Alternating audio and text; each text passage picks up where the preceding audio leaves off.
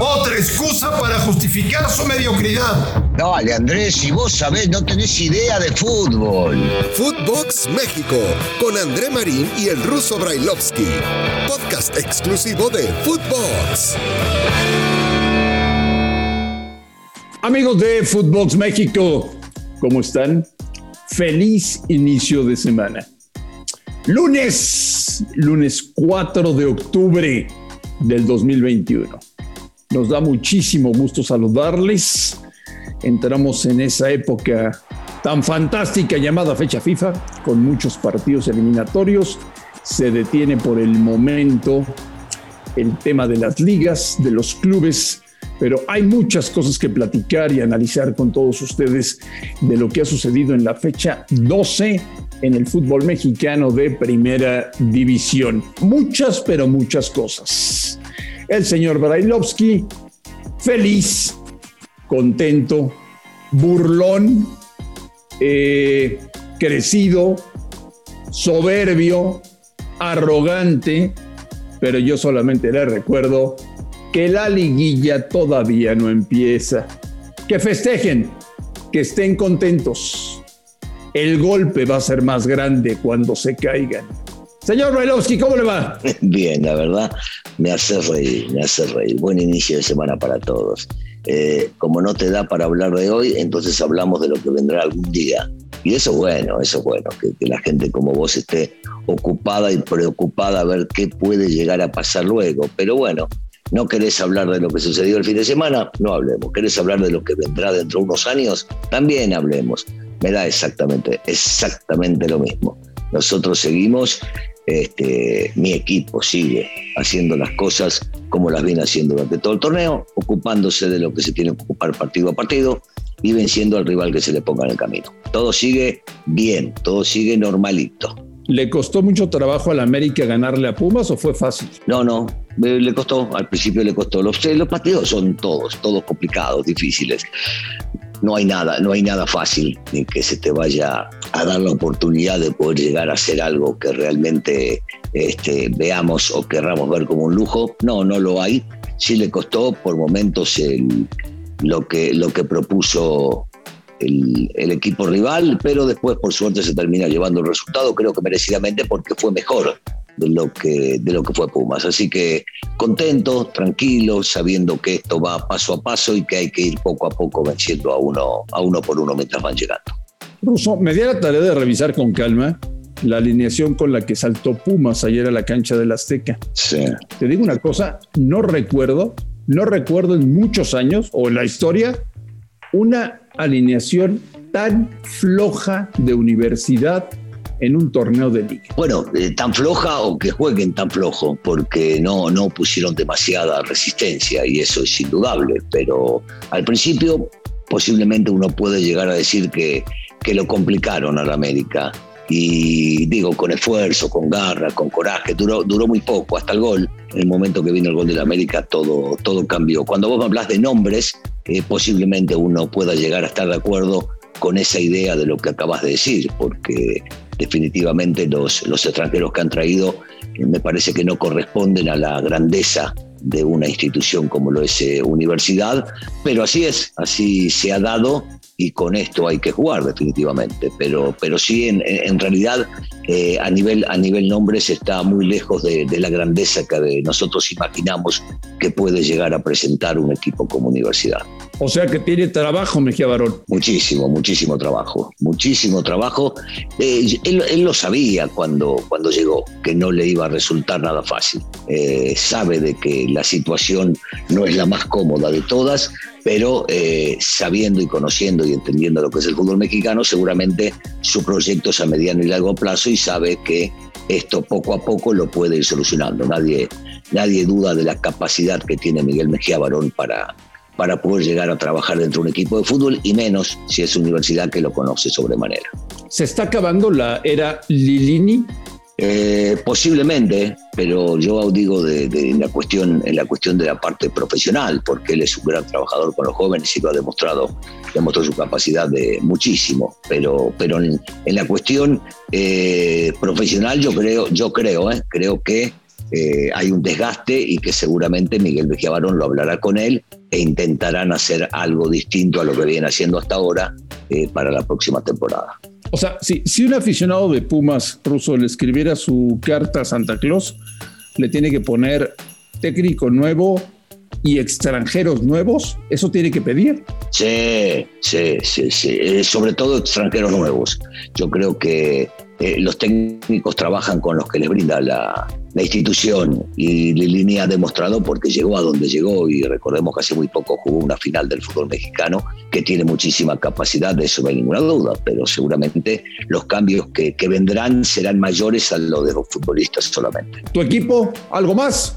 porque ya es, es, es, aburrido hablar del América. Bueno, para, para gente como vos que lo ve ganar y que no les gusta que el América esté ganando, yo, yo, yo entiendo que sí, que puede llegar a ser para ustedes muy aburrido.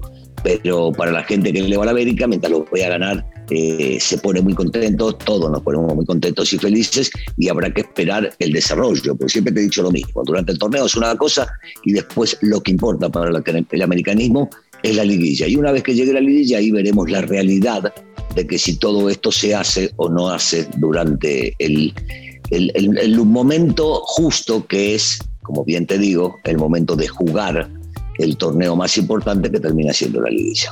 Es, es aburrido verlos jugar. Para vos. Es aburrido, sí, es aburrido escuchar a Solari.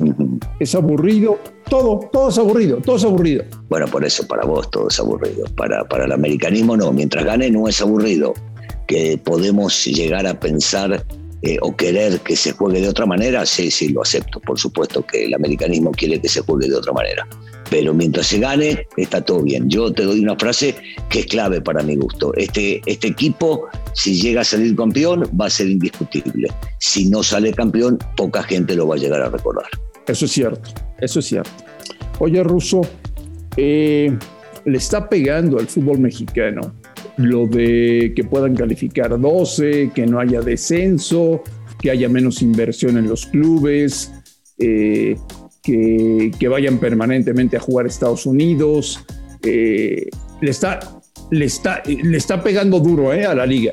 Sí, sí, en eso yo estoy totalmente de acuerdo. Le está, le está pegando, por supuesto, porque son demasiados partidos, porque califican todos de todos prácticamente, y esto no ayuda al crecimiento del fútbol en ningún lado del mundo, y entonces, por supuesto que todo eso sí le está, le está afectando de alguna manera.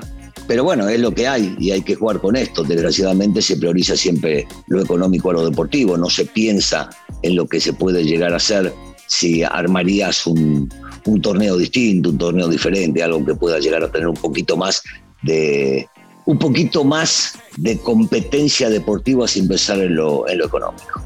Porque veo un partido Tigres Necaxa en el que no pasa nada, porque vemos un clásico tapatío con una actuación vergonzosa del ganador, eh, porque veo un empate a cero entre León y San Luis, porque si uno suma lo que pasó en la jornada de media semana más lo que pasó el fin de semana, Russo, hay muy pocas cosas que tú digas, caray, este partido estuvo bueno, eh, eh, los dos se brindaron. Este, honestamente, Russo, después de 12 jornadas, normalmente en el fútbol mexicano, empiezas a ver equipos que se despegan y que son los verdaderamente candidatos para pelear en la liguilla. Sí. Hoy, hoy no hay ninguno que me, que me asuste, que me sorprenda, que me, que me ilumine. No, no, no hay ninguno. Bueno, si, si, fuera, si fuera que es otro el que toma la posición de la América, seguramente dirías que sí al ser el América decir que no. no, Pero, pero, América no le asusta a nadie, por ah, Bueno, es, es, el más regular, es el equipo que ha hecho mejor las cosas durante el torneo, es el equipo que no cambió nunca su estilo de juego, nos guste o no nos guste. Es un equipo que, por supuesto, nadie se lo va a querer enfrentar en la liguilla, pero yo, yo sigo creyendo que Monterrey, que Cruz Azul, que León, inclusive Tigres, van a dar, van a dar pelea en el torneo porque son dos equipos, son equipos sumamente importantes que cuando recuperen eh, la calidad que tienen sus futbolistas, van, van a pelear y pelear mucho seguramente en el torneo. Pero nos surge la liguilla, ¿no? Ya. Sí. Está siendo muy pesado el torneo regular. Por, por lo mismo que te estoy diciendo, porque este, han habido muchos partidos porque se juegan demasiados partidos amistosos, porque el futbolista no tiene mucho descanso. Digo, hay muchas cosas por las cuales podemos darnos cuenta que necesitamos eh, que se juegue la liguilla, que es donde realmente eh, ahí sí el futbolista se termina, se termina matando y jugando de una manera distinta a la que los vemos durante el torneo, que como bien decías, al calificar 174 de los que juegan, este, no hay demasiada preocupación por lo que se pueda llegar a hacer y se sabe que con una rachita de dos o tres triunfos ya te pones en zona de calificación. ¿Estás listo para la fecha FIFA? Sí, a mí yo siempre he dicho lo mismo. A mí, a mí me gusta la fecha FIFA eh, porque, veo, porque veo a los clubes este, ceder a ciertos jugadores que no les queda otra y porque podemos llegar a ver a los seleccionados que pueden llegar a pintar para, para Qatar. Sí, sí me gusta, sí me gusta. No, no, no me gusta cómo está armado, pero me encanta que se pueda, que se pueda jugar partidos a nivel selección, que ahí es donde vemos a los equipos, este, a las selecciones más importantes del mundo. Así que esta semana y la próxima semana, por todo el mundo, eliminatorias oficiales de la FIFA para la Copa del Mundo de Qatar. Por cierto, el equipo mexicano que más jugadores aporta es Monterrey. nueve, nueve futbolistas de Monterrey van a selecciones.